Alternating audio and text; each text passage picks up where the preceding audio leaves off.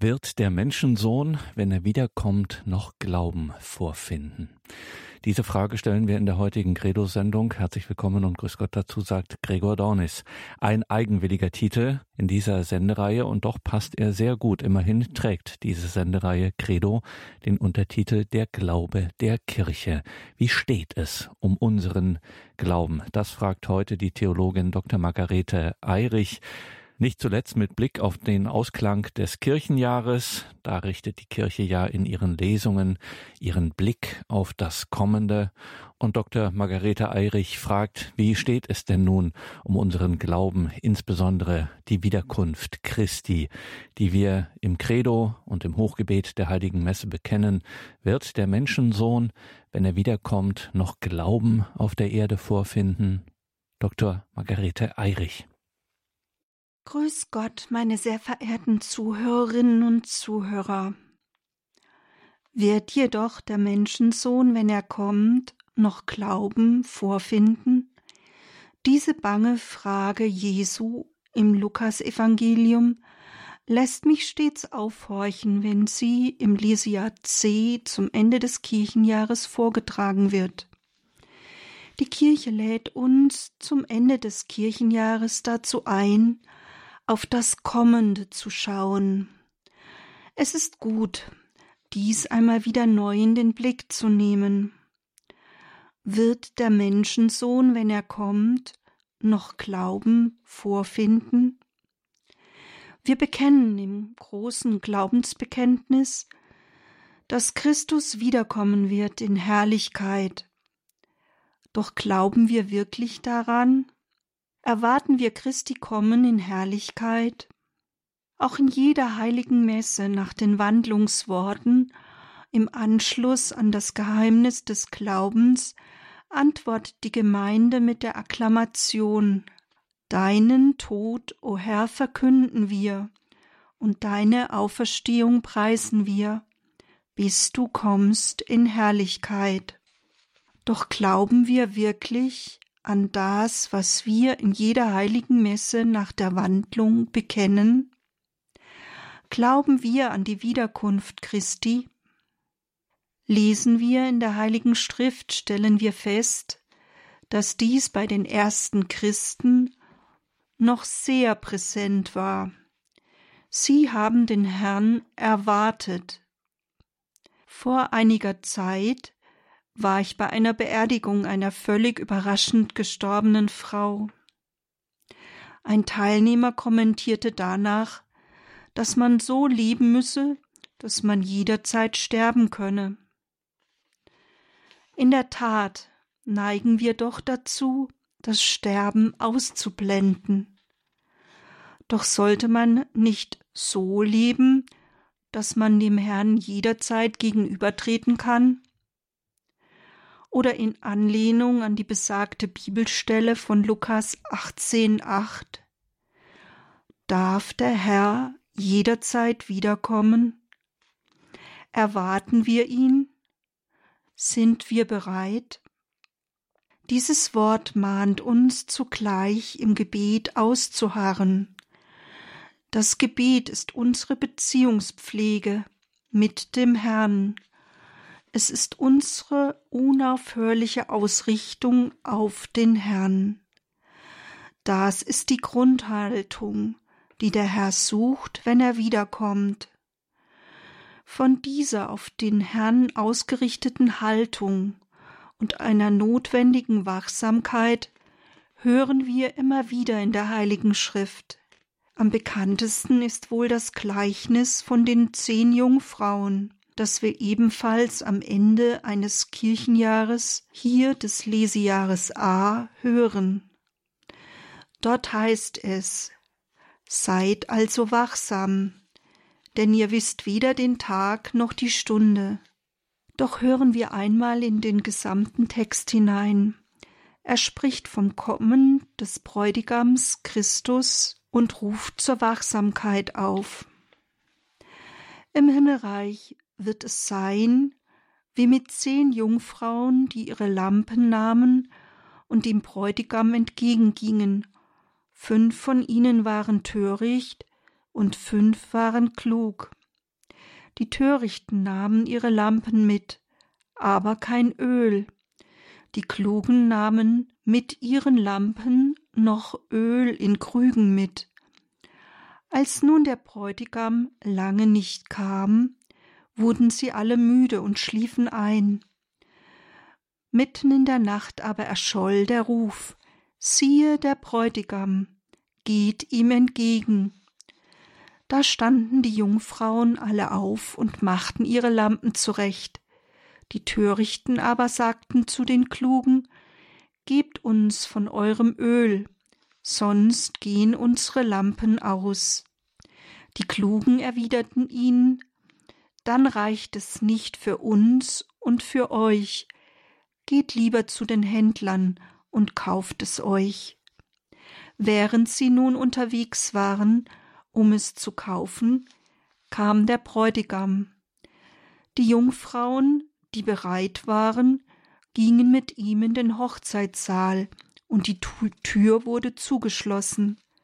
Später kamen auch die anderen Jungfrauen und riefen Herr, Herr, mach uns auf. Er aber antwortete ihnen und sprach Amen, ich sage euch, ich kenne euch nicht. Seid also wachsam, denn ihr wisst weder den Tag noch die Stunde. Dieses Gleichnis ist eindeutig. Die Wachenden werden als klug bezeichnet, die Schlafenden als töricht oder einfältig. Allerdings schlafen hier auch die klugen Jungfrauen. Für alle kommt der Herr überraschend, völlig unerwartet. Aber die einen haben leere Lampen, leere Händen, und die anderen, die Klugen, haben Öl. Sie waren bereit, dem Herrn entgegenzugehen. Sie waren bereit für das Kommen des Herrn. Sie hatten ein auf den Herrn ausgerichtetes Herz. Sie hatten ihre Lampen mit dem Öl der Liebe gefüllt. Dieses Gleichnis lädt uns demnach nicht nur zu einer auf den Herrn ausgerichteten Haltung und zur Wachsamkeit ein, es lädt uns ein, unsere Lampen immer mit dem Öl der Liebe gefüllt zu haben. Es lädt uns dazu ein, auf den Herrn ausgerichtet zu sein. Auch am Ende des Kirchenjahres B hören wir von der Wiederkunft Christi. Es ist die Perikope, die sich bei Markus kurz vor dem Leidensbericht befindet. Es handelt sich damit um Jesu letzte Worte vor seinem Leiden. Dort heißt es in Markus 13, 24 bis 27. Aber in jenen Tagen, nach jener Drangsal, wird die Sonne verfinstert werden, und der Mond wird nicht mehr scheinen, die Sterne werden vom Himmel fallen, und die Kräfte des Himmels werden erschüttert werden. Dann wird man den Menschensohn in Wolken kommen sehen, mit großer Kraft und Herrlichkeit. Und er wird die Engel aussenden und die von ihm Auserwählten aus allen vier Windrichtungen zusammenführen, vom Ende der Erde bis zum Ende des Himmels. Bei diesem Abschnitt geht es um eine große Drangsal und Verführung. In der Tat erleben wir heute einen großen Glaubensabfall. Ich möchte hier aber nicht eine endzeitliche Stimmung oder gar Angst hervorrufen. Es ist dies unsere heilige Schrift. Wir werden mit aller Klarheit eingeladen, ihn, unseren Herrn, der für uns gestorben ist und auferstanden ist, wirklich zu erwarten. Unsere Umwelt sollte spüren, dass wir auf einen kommenden warten. Sie sollte spüren, dass wir nicht einfach dahin leben, sondern unseren Herrn erwarten. Es ist doch so wichtig, auf das Kommen des Herrn wirklich vorbereitet zu sein. Es ist doch so wichtig, ihn zu erwarten und auf ihn hin zu leben. Es ist doch schön, dass uns dies am Ende des Kirchenjahres wieder neu in Erinnerung gerufen wird. Vielleicht sprechen wir unsere Antwort in der heiligen Messe von nun an ganz anders. Deinen Tod, o oh Herr, verkünden wir, und deine Auferstehung preisen wir, bis du kommst in Herrlichkeit. Ja, leben wir in einer erwartenden Haltung auf ihn hin. Wird jedoch der Menschensohn, wenn er kommt, noch Glauben vorfinden? Diese bange Frage hat noch einen weiteren Aspekt, den des Glaubens. Wird es noch Glauben geben bei Christi Wiederkunft? Es ist hier nicht irgendein Glaube gemeint. Im Griechischen steht hier sogar ein Artikel. In der neuen Einheitsübersetzung von 2016 heißt es daher etwas genauer wird jedoch der Menschensohn, wenn er kommt, den Glauben auf der Erde finden? Lukas 18,8 Es geht um einen ganz konkreten Glauben. Es geht um einen ausharrenden Glauben, einen beharrlichen und wirklich erwartenden, festen Glauben.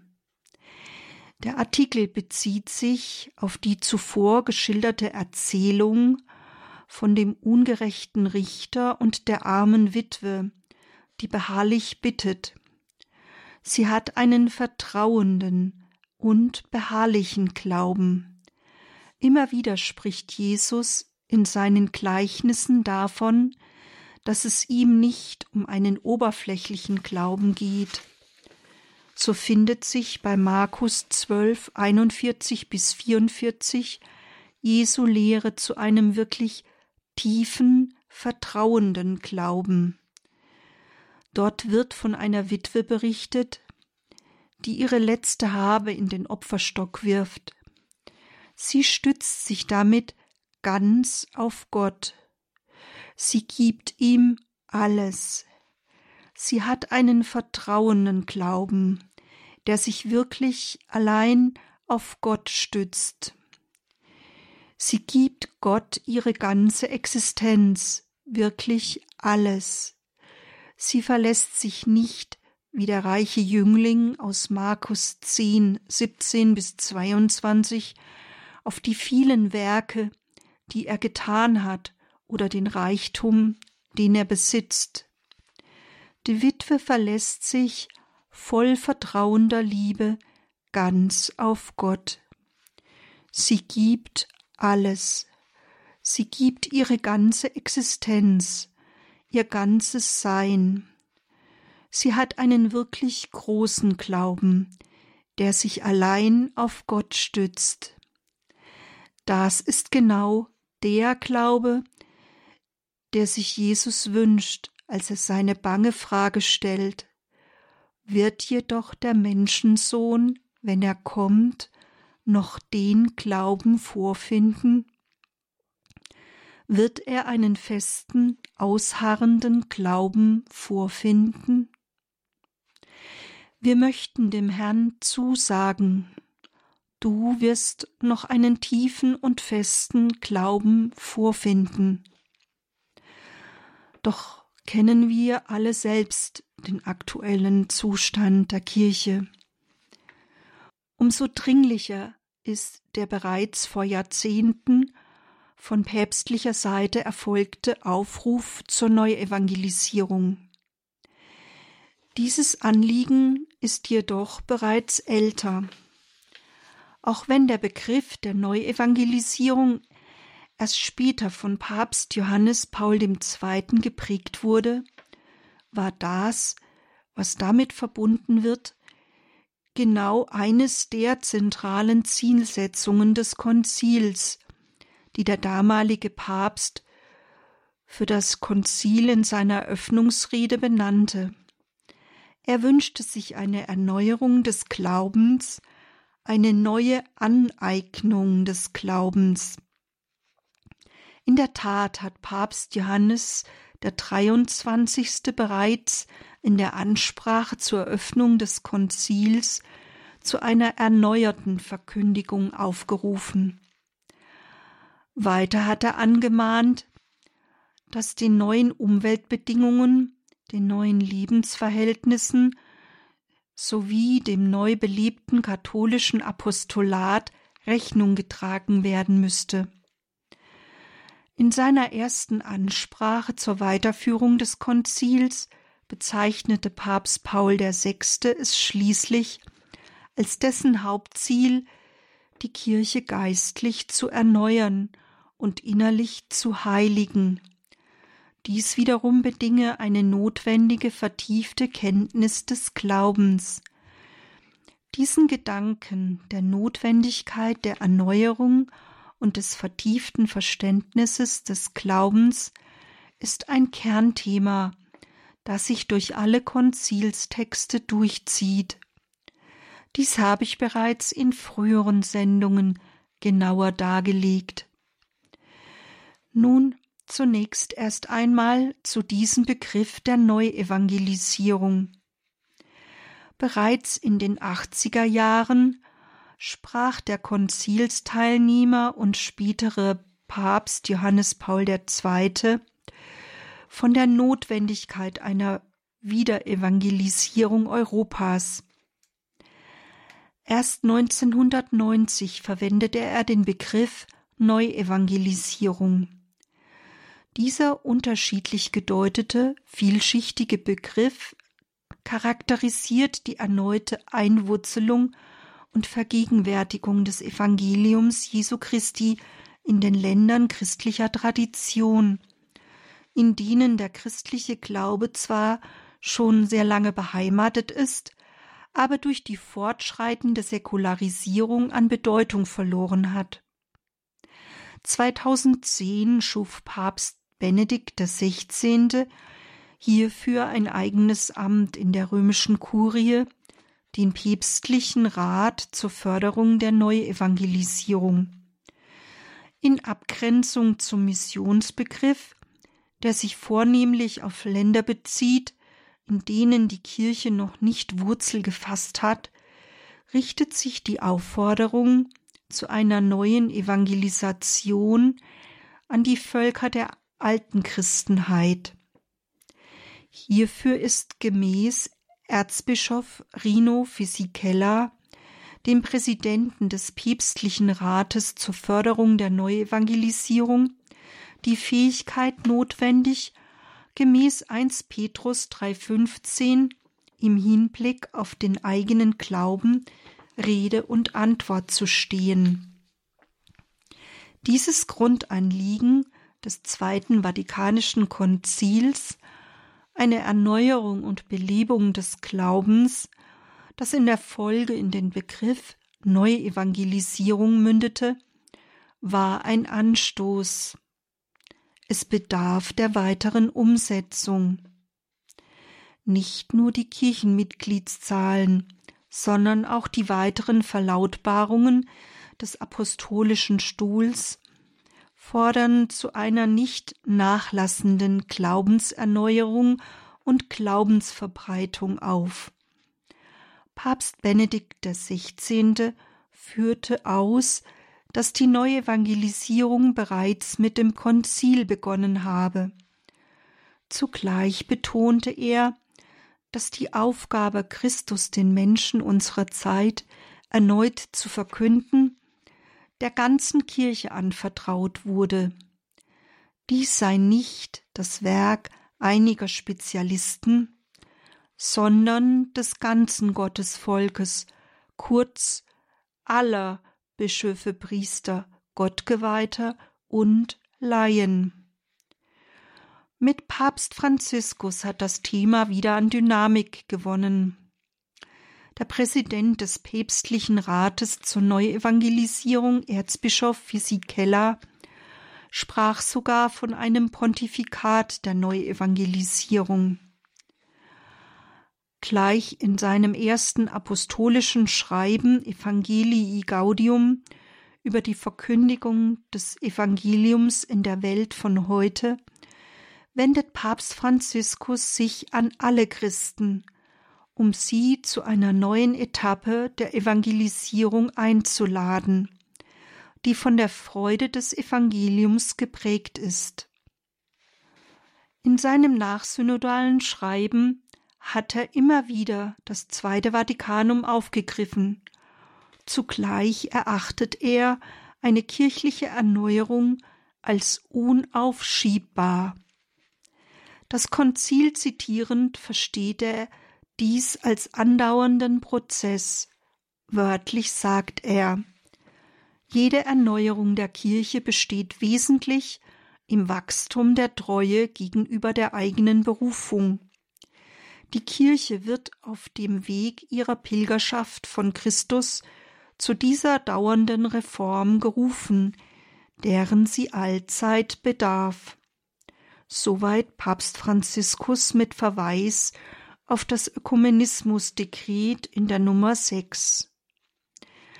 2019 hat der argentinische Papst auf dem Hintergrund des synodalen Weges einen Brief an das pilgernde Volk Gottes in Deutschland gerichtet und darin mit Nachdruck den Primat der Evangelisierung als Gegenmittel gegen den Glaubensschwund empfohlen.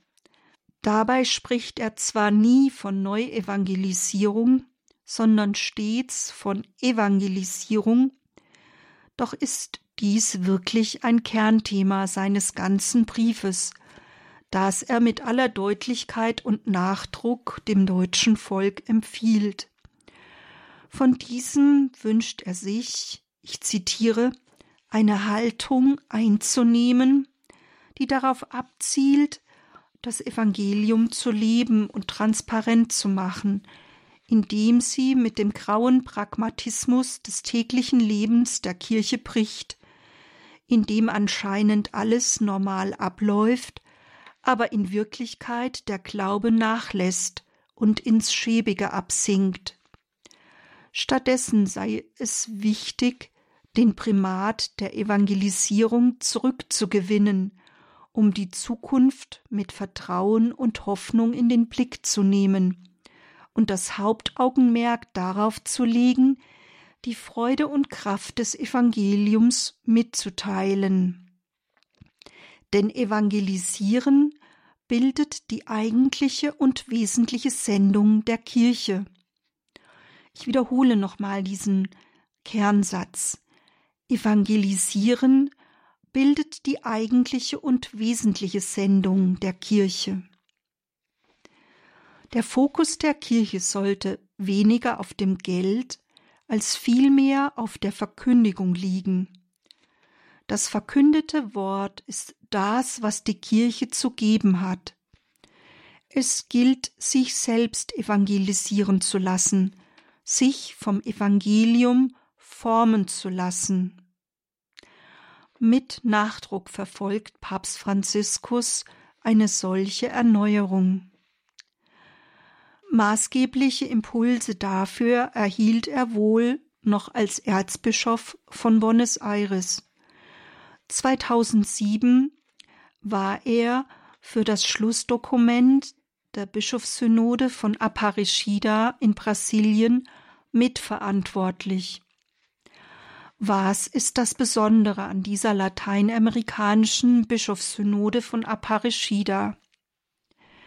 Auf dem Hintergrund von großen Abwanderungstendenzen zu den pfingstlichen Freikirchen wurde dort nach den Gründen für diese massiven Abwanderungen gesucht. Die in Auftrag gegebene Studie empfahl daraufhin, dass die Kirche allen Gläubigen zu einer persönlichen Begegnung mit Jesus Christus und zu einer tiefen und intensiven Erfahrung verhelfen solle. Darüber hinaus mahnen sie einen authentisch gelebten Glauben sowie geschwisterliches Leben an und wünschen sich Gemeinden, in denen sich die Gläubigen geschätzt und wahrgenommen wissen. Die Bischöfe von Lateinamerika legen ganz deutlich offen, dass sie in ihrer pastoralen Praxis feststellen, dass aufrichtige Menschen die Kirche oftmals nicht deshalb verlassen, weil die nicht katholischen Gruppen etwas anderes glauben, sondern in der Hauptsache, weil sie anders leben. Sie tun dies also nicht wegen der Lehre, sondern wegen der anderen Lebensform. Sie tun es nicht aus strikt dogmatischen, sondern aus pastoralen Motiven heraus. Daraus folgern die lateinamerikanischen Bischöfe nun, dass vier Elemente in ihrer Kirche zu stärken sind. Ich zitiere Neben einer starken religiösen Erfahrung und einem hervorragenden Gemeinschaftsleben brauchen unsere Gläubigen bessere Kenntnisse über die Bibel und über die Inhalte des Glaubens, denn nur dadurch kann ihre religiöse Erfahrung reifen. Ich wiederhole, die lateinamerikanischen Bischöfe wünschen sich für ihre Gläubigen neben einer starken religiösen Erfahrung und einem hervorragenden Gemeinschaftsleben brauchen unsere Gläubigen bessere Kenntnisse über die Bibel und über die Inhalte des Glaubens. Als viertes Element empfehlen sie weiter das missionarische Engagement der ganzen Gemeinde. Die Gemeindemitglieder suchen diejenigen auf, die sich entfernt haben, sie interessieren sich für ihre Situation, um sie wieder mit der Kirche anzufreunden und sie zur Rückkehr einzuladen. Die für Lateinamerika gegebenen Anregungen von Apparecida, an deren Beratungen und Entscheidungen auch Kardinal Bergoglio maßgeblich mitwirkte, wurden eingeleitet durch die deutlichen Abwanderungstendenzen zu Pfingstkirchen. Vielleicht könnten diese Empfehlungen aber auch eine Anregung für die ganze Kirche sein. Doch möchte ich sie nun ergänzen um die Empfehlungen, die uns der Papst dem pilgernden Volk in Deutschland ganz konkret für unsere Situation gibt. Kehren wir also zurück zum Papstbrief an uns Deutsche. In seiner für ihn typischen Redeweise der Mahnung vor Versuchungen warnt er davor, durch das Festhalten an vorgefassten Schemata und Mechanismen in komplizierte Argumentationsreihen und Analysen zu verfallen, die nichts weiter erreichen, als vom treuen Volk und dem Herrn fernzuhalten. In seiner gewohnt deutlichen Sprache empfiehlt er, statt eines Zurechtflickens eines erodierenden kirchlichen Lebens eine geistliche Erneuerung und missionarische Dynamik. Es gehe um weit mehr als einen strukturellen, organisatorischen und funktionalen Wandel, sondern um Bekehrung des eigenen Herzens. Immer wieder verweist er auf sein erstes Schreiben Evangelii Gaudium, das er im Anschluss an die Bischofssynode zur Neuevangelisierung und zur Weitergabe des Glaubens veröffentlichte. Wie in diesem Text bereits thematisiert, warnt er vor der Versuchung, einem Gnostizismus zu verfallen. Gemeint ist damit, dass sich eine erleuchtete Gruppe als fortgeschritten dünkt und sich mit der Absicht, Zitat, sich einen eigenen Namen zu machen und den Ruf ihrer Lehre und ihren Ruhm zu mehren, versucht, etwas immer Neues und anderes zu sagen, als das, was das Wort Gottes ihnen schenkt, und sich vom heiligen Volk Gottes trennt. Der Papst gibt ferner zu bedenken, dass man die Zeichen der Zeit nicht verstehen könne, wenn das eigene Herz sich nicht vom Zeitgeist gelöst habe. Neben seinen Mahnungen vor Versuchungen könnte man als Kernpunkte seines Briefes die Warnung vor der Glaubenserosion, der Aufruf zur Einheit sowie der Primat der Evangelisation nennen. So möchte ich nun vertieft auf diese drei Punkte der Warnung vor dem Glaubensverfall, dem Aufruf zur Einheit sowie dem Primat der Evangelisation eingehen. Zunächst zur Glaubenserosion, dem Glaubensverfall. Bereits in seiner Einführung betont er, dass er unsere Sorge um die Zukunft der Kirche teile. Angesichts des Glaubensverfalls schaue er mit Schmerzen auf die zunehmende Erosion und den Verfall des Glaubens. Um darauf zu reagieren, hätten die Bischöfe einen synodalen Weg vorgeschlagen. Papst Franziskus deutet demnach den synodalen Weg weniger in Zusammenhang mit der Missbrauchsstudie als vielmehr als ein Mittel gegen den Glaubensschwund. Mit Nachdruck mahnt er die Glaubenserosion in Deutschland an. Zitat Heute indes stelle ich gemeinsam mit euch schmerzlich die zunehmende Erosion und den Verfall des Glaubens fest. Mit Verweis auf die Analyse seines Amtsvorgängers bei dessen ersten Heimatbesuch 2005 mahnt er, dass nicht nur im Osten ein Großteil der Bevölkerung nicht getauft ist und keinerlei Kontakt zur Kirche hat und oft Christus überhaupt nicht kennt. Ebenfalls sei sogar in sogenannten traditionell katholischen Gebieten ein drastischer Rückgang der Besucher bei den Sonntagsmessen sowie beim Empfang der Sakramente zu beklagen. Doch bleibt er nicht bei dieser Klage stehen, sondern ist vielmehr überzeugt, dass der Herr mit seiner Neuheit immer unser Leben und unsere Gemeinschaft erneuern könne.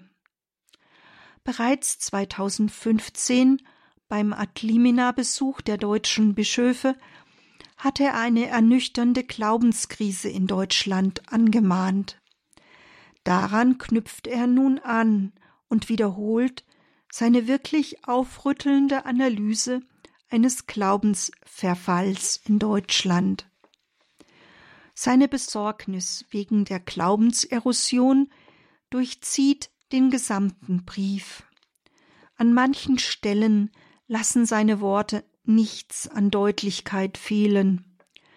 Aus seinem Schreiben zur Neuevangelisierung zitierend warnt er, Zitat, ohne neues Leben und echten, vom Evangelium inspirierten Geist, ohne Treue der Kirche gegenüber ihrer eigenen Berufung werde jegliche neue Struktur in kurzer Zeit verderben. Er gesteht einen bevorstehenden Wandlungsprozess durch einen starken Rückgang der Geburtenzahl und durch Überalterung der Gemeinden ein. Auf diese Fakten dürfe aber nicht ausschließlich reagierend geantwortet werden. Vielmehr bedürfe es einer pastoralen Bekehrung. Zitat Wir werden aufgefordert, eine Haltung einzunehmen, die darauf abzielt, das Evangelium zu leben und transparent zu machen. Immer wieder betont er die Wahrung des Sensus Ecclesiae. Gleich fünfmal kommt er auf diesen Glaubenssinn zu sprechen, der sich im Unterschied zum Glaubenssinn einzelner Gläubiger, dem Sensus Fidei, auf die Gesamtkirche bezieht und den Glaubenssinn der umfassenden, vom Heiligen Geist gestifteten Kirche meint. Papst Franziskus verweist nicht ohne Grund auf diesen Sensus und weitet damit den Blick auf die Gesamtkirche. Dieser Konsensus Fidelium stellt einen sicheren Maßstab dar, um zu erkennen, ob eine besondere Lehre oder Praxis in Übereinstimmung mit der katholischen Tradition steht. Daher wünscht er sich, dass dieser Glaubenssinn jede Entscheidung durchdringe sowie von Eigenbrödelei und ideologischen Tendenzen befreie. Zugleich warnt er davor, sich zu sehr in Fragen zu verbeißen, die die begrenzte Sondersituation betreffe. Vielmehr müsse man immer den Blick weiten, um ein größeres Gut zu erkennen. Der synodale Weg der Teilkirche könne nur ein Weg mit der ganzen Kirche sein. Es wäre wichtig, nicht zu vergessen, dass wir Teil eines größeren Leibes seien. Es gelte die Gefahr nur scheinbarer Lösungen, aber vor allem die der Spaltung zu vermeiden. Ganz deutlich formuliert er So oft eine kirchliche Gemeinschaft versucht hat, alleine aus ihren Problemen herauszukommen und lediglich auf die eigenen Kräfte, die eigenen Methoden und die eigene Intelligenz vertraute, endete das darin, die Übel, die man überwinden wollte, noch zu vermehren und aufrecht zu erhalten. Der wiederholte Verweis auf den Sensus Ecclesiae ist demnach ein Aufruf zur inneren Einheit mit der Gesamtkirche. Dieser Glaubenssinn der Kirche gehört wie auch die Evangelisation für den Papst zu den bestimmenden Elementen unserer kirchlichen DNA, also zum kirchlichen Erbgut. Mit Nachdruck empfiehlt er daher als Mittel gegen den Glaubensschwund den Primat der Evangelisierung. Dieser für ihn so wichtige Vorrang der Evangelisierung in der Seelsorge zieht sich wie ein roter Faden durch das gesamte Schreiben.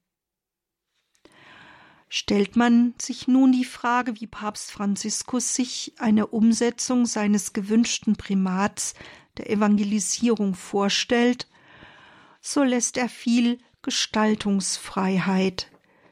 Zunächst ist dies für ihn auf jeden Fall ein Anliegen, das wirklich alle betrifft. Es geht um die Umkehr jedes einzelnen Herzens.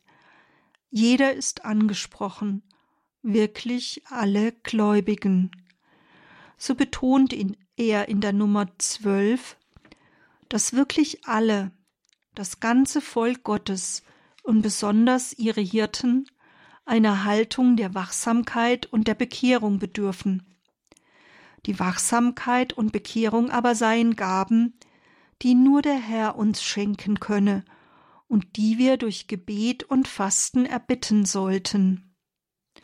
Als Mittel zur praktischen Umsetzung der Neuevangelisierung im Alltag empfiehlt Papst Franziskus ganz konkret Gebet und Fasten sowie das Nachahmen Christi und Mariens in ihrer Demut und Liebe. Immer und immer wieder verweist er auf sein erstes Schreiben Evangelii Gaudium. Alles Bemühen solle demnach darauf abzielen, die Freude des Evangeliums weiterzugeben. Insbesondere auch den Leidenden soll die Botschaft von der Nähe Christi, der für uns gelitten hat, gebracht werden. Dies setzt voraus, von der Botschaft Christi selbst erfasst zu sein. Insbesondere in den Seligpreisungen sieht er eine Lehreinheit für das Heiligwerden. Im geduldigen Bemühen der Eltern um ihre Kinder, in der Sorge für die Kranken und Alten, kurz im beständigen, tagtäglichen Voranschreiten in der Heiligkeit, sieht er die Strahlkraft der Kirche, die dann schließlich zu Früchten bei den Evangelisierungsbemühungen führt. Dies kann mit den Worten des heiligen Vinzenz Palotti zusammengefasst werden in der Formel viel Heiligkeit, viel Fruchtbarkeit. Ich wiederhole noch einmal viel Heiligkeit, viel Fruchtbarkeit. Betrachten wir dies bei etwas Musik.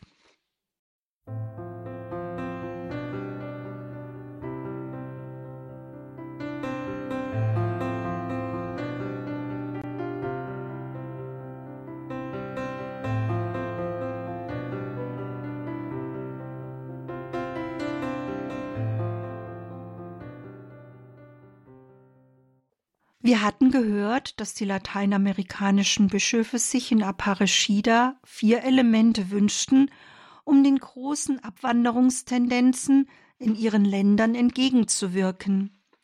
Neben einer starken religiösen Erfahrung und einem hervorragenden Gemeinschaftsleben brauchen unsere Gläubigen bessere Kenntnisse über die Bibel und über die Inhalte des Glaubens, weiter wünschen sich die Bischöfe von Lateinamerika missionarisches Engagement der ganzen Gemeinde. Sie mahnen einen authentisch geliebten Glauben sowie geschwisterliches Leben an und wünschen sich Gemeinden, in denen sich die Gläubigen geschätzt und wahrgenommen wissen. Weiter hatten wir von der nachdrücklichen Empfehlung von Papst Franziskus gehört, die er ganz konkret der deutschen Kirche gibt. Als Kernpunkte seines Briefes an das pilgernde Volk Gottes in Deutschland kann die Warnung vor einem Glaubensverfall, der Aufruf zur Einheit mit der Gesamtkirche sowie der Primat der Evangelisation genannt werden. Beim synodalen Prozess den Papst Franziskus auf Weltebene 2021 begonnen hat, geht es dem Papst ebenfalls um eine Vertiefung des Glaubens, um persönliche Umkehr und um Erneuerung. Nun möchte ich noch auf eine weitere Initiative von Papst Franziskus verweisen, die bisher ebenfalls wenig Widerhall erfuhr. Er hat am 10. Mai 2021 einen neuen Dienst des Katecheten eingeführt. Es ist ein laikaler, ehrenamtlicher Dienst, der die Verkündigung des Evangeliums in besonderem Maße im Blick hat. Dieser neue Dienst wird, wenn er auch von den Ortsbischöfen eingeführt wird, mit einer bischöflichen Sendung ausgestattet. Das könnte zu einem neuen Schub in der Verkündigung führen. Beten wir dafür. Es könnte zu dem in Aparecida angemahnten vertieften Glaubenswissen führen. Doch unabhängig davon sind wir von Papst Franziskus eingeladen, nicht von uns weg zu verweisen, sondern unser eigenes Tun und Leben in den Blick zu nehmen. Wir sind eingeladen, zu überdenken, wo wir selbst etwas für den Glauben in der Kirche beitragen können. Nehmen Sie dies doch einmal zum Anstoß dafür, ganz konkret zu überlegen, was Sie dafür tun können. Mutter Teresa wurde einmal von einem Journalisten gefragt, was sie in der Kirche verändern würde. Ihre Antwort war verblüffend. Ich und du. Ja, Veränderung und Schritte können nicht anders als bei uns selbst beginnen. Glaube muss sich in Taten äußern. Es genügt nicht zu sagen, mein Gott, ich liebe dich. Man muss ihn wirklich in der Tat lieben, aus allen Kräften, von ganzem Herzen, aus ganzer Seele und mit ganzem Gemüte. Wie der heilige Vinzenz Palotti so treffend empfahl. Glauben heißt im Lateinischen cor dare, das heißt das Herz geben. Ja, geben wir Gott unser Herz. Glauben aber fordert zugleich zum Nachfolgen auf. Und bei Markus 8,34 hören wir, wenn einer mir nachfolgen will, verleugne er sich selbst, nehme sein Kreuz auf sich und folge mir nach. Dies ist in der neuen Einheitsübersetzung von 2016 noch deutlicher. Wenn einer hinter mir hergehen will, verleugne er sich selbst, nehme sein Kreuz auf sich und folge mir nach. Markus 8,34 Zu der Bedingung für Nachfolge gehört demnach die Selbstverleugnung. Diesen Aufruf richtet Jesus nicht an die Apostel allein, nein, es heißt ausdrücklich, dass er das ganze Volk zu sich rief. Dieser Aufruf ist an alle gerichtet, an jeden. Zur Nachfolge gehört die Selbstverleugnung seiner selbst.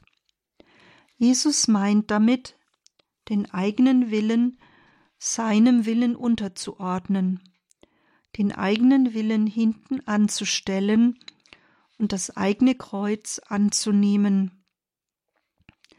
Es gibt doch so viele Dinge, so viele Widerwärtigkeiten im eigenen Leben, die einem gegen den Strich gehen. Alles das, was ich nicht ändern kann, alle kleineren und größeren Leiden, darf ich als mein Kreuz bereitwillig annehmen Vielleicht ist dabei nicht nur Jesu Aufruf aus Markus 8,34 eine Hilfe, sondern vielmehr der Blick auf das Kommende, der Blick auf die Wohnung, die der Herr mir bereitet hat. Vergessen wir nie, auf was wir zugehen. Wir gehen auf das Sein beim Herrn zu. Doch Glaube äußert sich nicht nur in der Nachfolge, im Hinter Jesus hergehen. Lebendiger Glaube zeigt sich auch gegenüber den Mitmenschen. In einem Segensgebet heißt es, der Herr schenke euch jene brüderliche Liebe, an der die Welt die Jünger Christi erkennen soll. Ja, Lebendiger Glaube erweist sich in einem gelebten Glauben, in gelebter Tat. Davon hören wir auch bei Jakobus 2, 14 bis 18. Was nützt es, meine Brüder und Schwestern, wenn einer sagt, ich habe Glauben, aber es fehlen die Werke? Kann etwa der Glaube ihn retten? Wenn ein Bruder oder eine Schwester ohne Kleidung sind und ohne das tägliche Brot, und einer von euch zu ihnen sagt, Geht in Frieden, wärmt euch, sättigt euch, ihr gebt ihnen aber nicht, was sie zum Leben brauchen, was nützt das?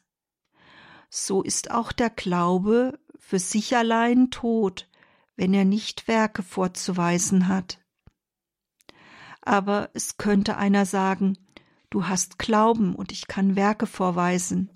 Zeige mir deinen Glauben ohne die Werke, und ich zeige dir aus meinen Werken den Glauben.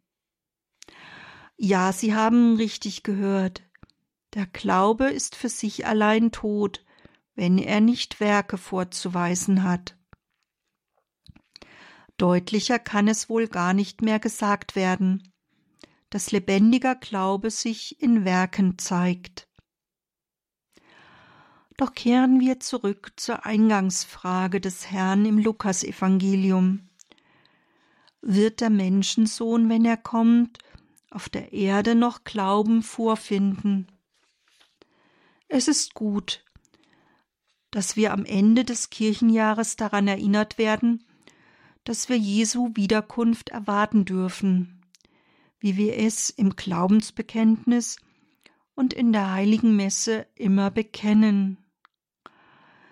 Die Heilige Schrift ruft uns am Ende des Kirchenjahres wieder besonders dazu auf, so zu lieben, dass der Herr jederzeit wiederkommen kann.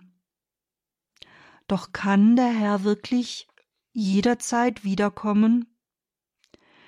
So möchte ich auch mit dieser immer noch sehr aktuellen Frage des Herrn schließen. Wird der Menschensohn, wenn er kommt, auf der Erde noch Glauben vorfinden?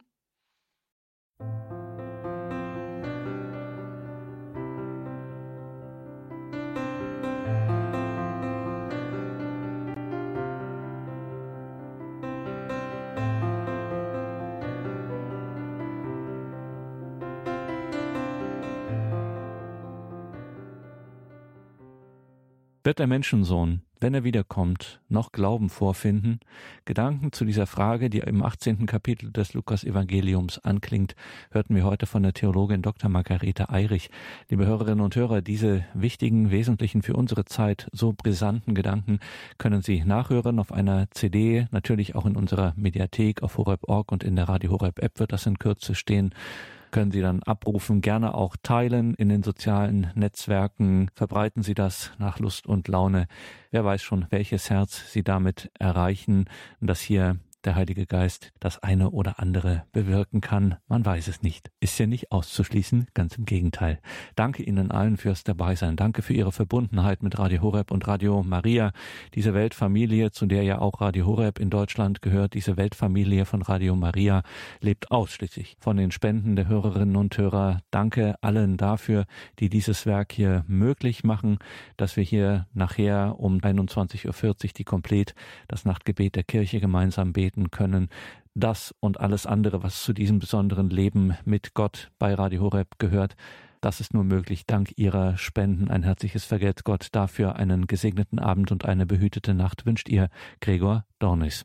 Und hier folgt jetzt um 21.30 Uhr die Reihe Nachgehört.